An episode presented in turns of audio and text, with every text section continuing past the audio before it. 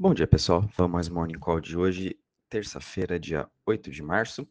E hoje o mercado aí tra trabalhando no positivo, apesar de ontem aí todos os mercados globais foram bem impactados, né, pelas notícias em relação entre a guerra da Rússia e Ucrânia. E hoje aqui no mercado de cripto a gente está vendo uma boa alta, subindo 1,24% a 1,72 trilhões de market cap. Bitcoin vem se recuperando seu terreno que perdeu ontem, é, subindo 2,21% a 38.705 dólares. A sua máxima de 24 horas chegou a bater nos 39.430. É, continua trabalhando próximo dessa região dos 40 mil, vem se segurando muito bem. E a sua dominância está em 42,47%.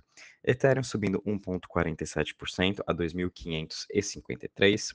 BNB também subindo 3,24% a 382 dólares. Ripple sub, é, caindo 1,64% a 0,72. Luna subindo 1,66% a 81,9. Cardano quase no 0 a 0, aí subindo 0,08 a 0,80 centavos. Solana subindo 2,70 a 84 dólares e a VAX subindo 0,77% a 72,62. Em relação às maiores altas das últimas 24 horas, a gente está vendo aqui que o Waves continua aí sua alta, subindo 30% a 24,14, logo em seguida a Arweave subindo 14% a 31,45, Anchor subindo 11,87 a 0,07 e The Graph GRT subindo 11,85% a 0,35.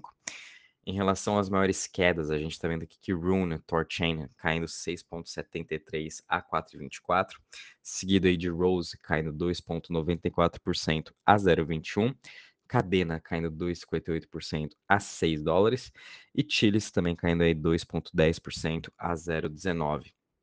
Em relação aos setores, todos eles hoje estão eh, trabalhando já num setor positivo, que está mais subindo hoje é o setor de privacy, subindo aí 3,25%, seguido de Web3 subindo 2,64% e Centralized Exchange subindo 2,02%. O setor que está menos subindo hoje é o de Smart Contracts, subindo aí 0,04%. Uh, em relação à parte do Crypto Fear Index, não teve muita alteração, estamos aqui com 21 pontos ainda. O mercado, não só de cripto, mas também todo o mercado global, continua ainda com muito medo, ninguém sabe o que, que vai acontecer com a guerra. Temos muitas incertezas, tem muita volatilidade também no mercado.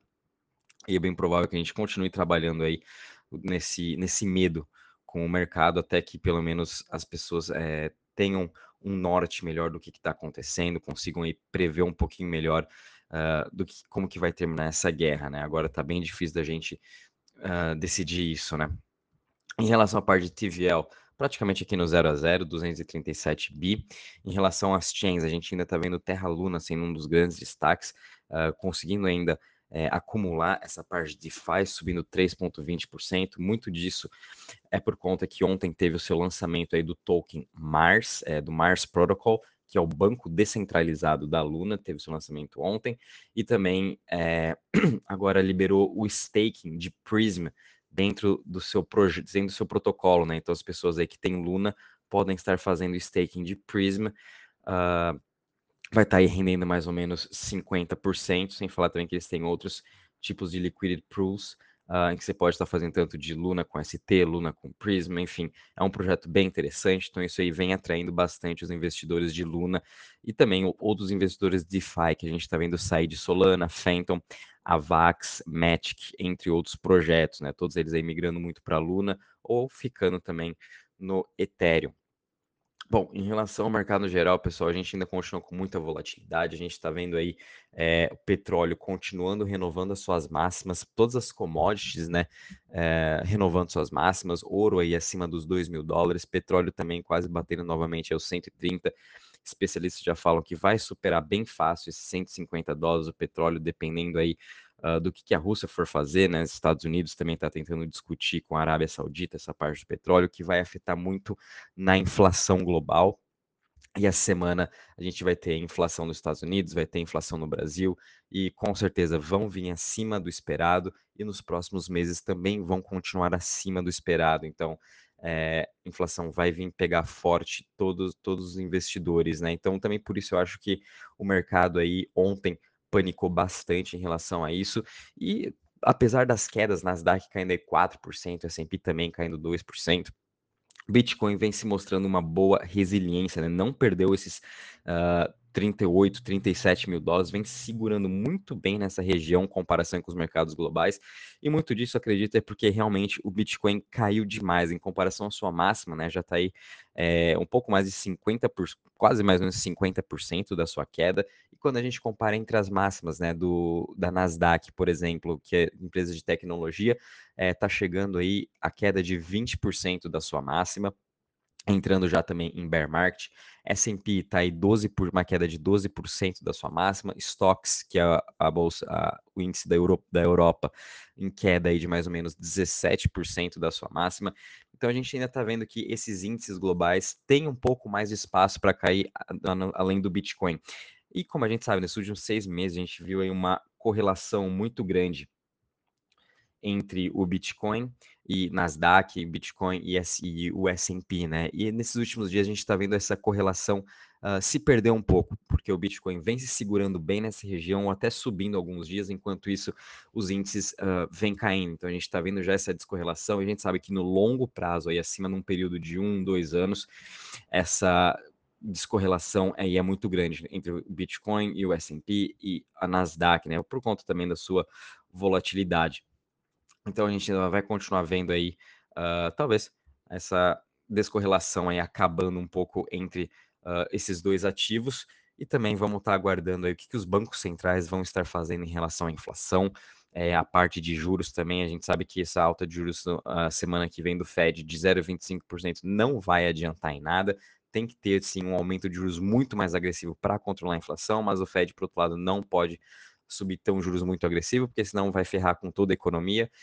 E a gente aí está vendo talvez uma nova impressão de dinheiro de todos os bancos centrais para o mundo todo não entrar numa recessão muito mais forte. Então tem que também ficar muito de olho nisso. E vamos acompanhando o dia a dia, né?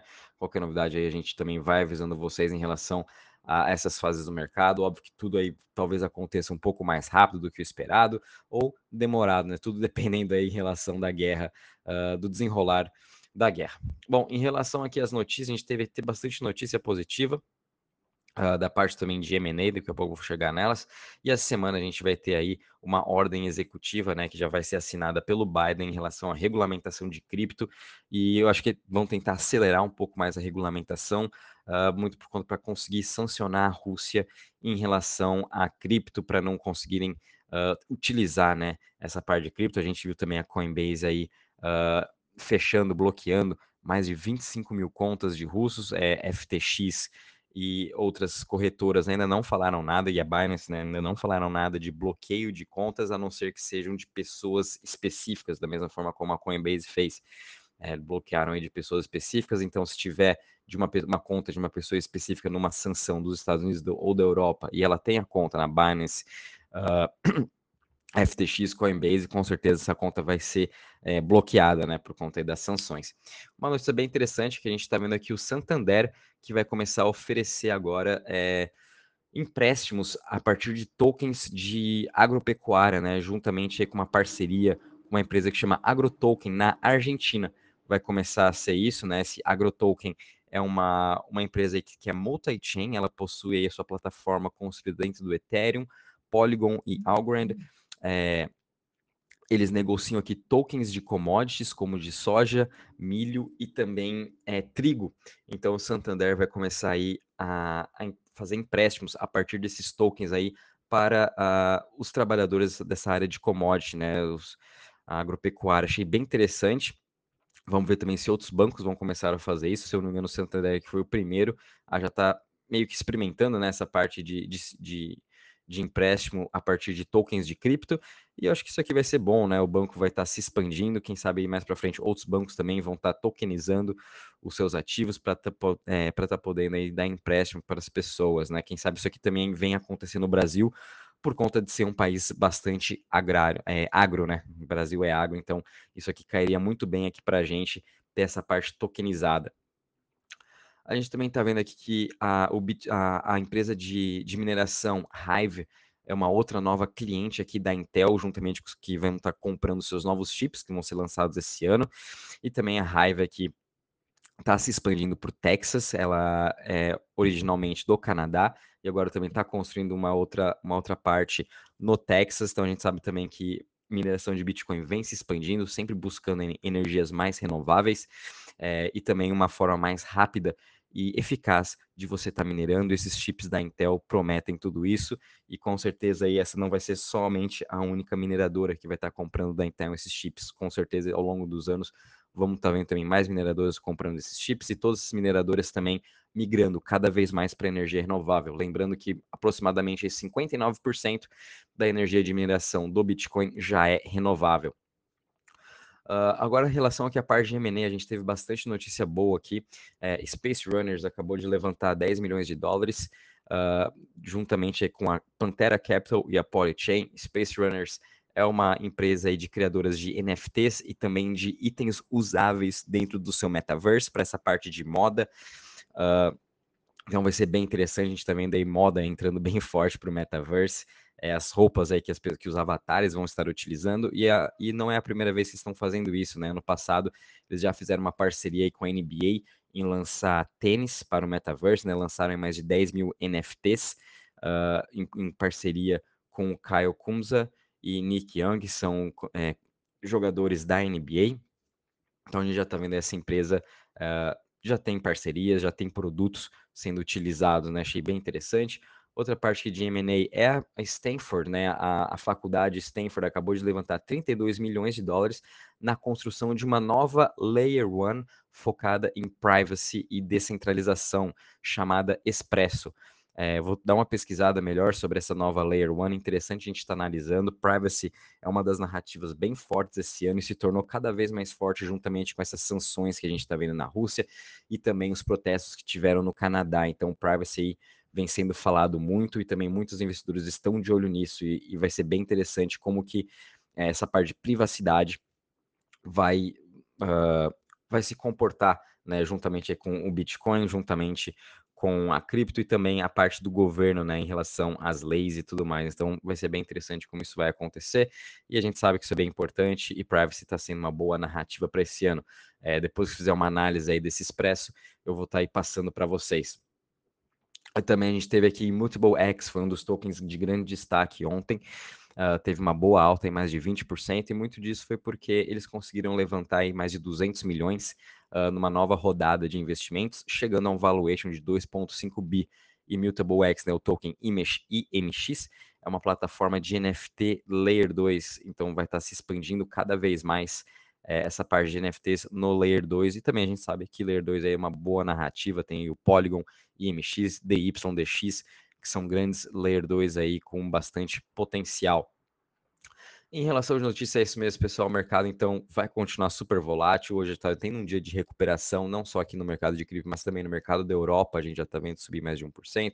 S&P também subindo aí 0,36% no futuro. Então, quem sabe seja um dia é, de correção, um dia aí de alívio para os mercados globais. E qualquer novidade, vou avisando vocês. Um bom dia, bons trades a todos.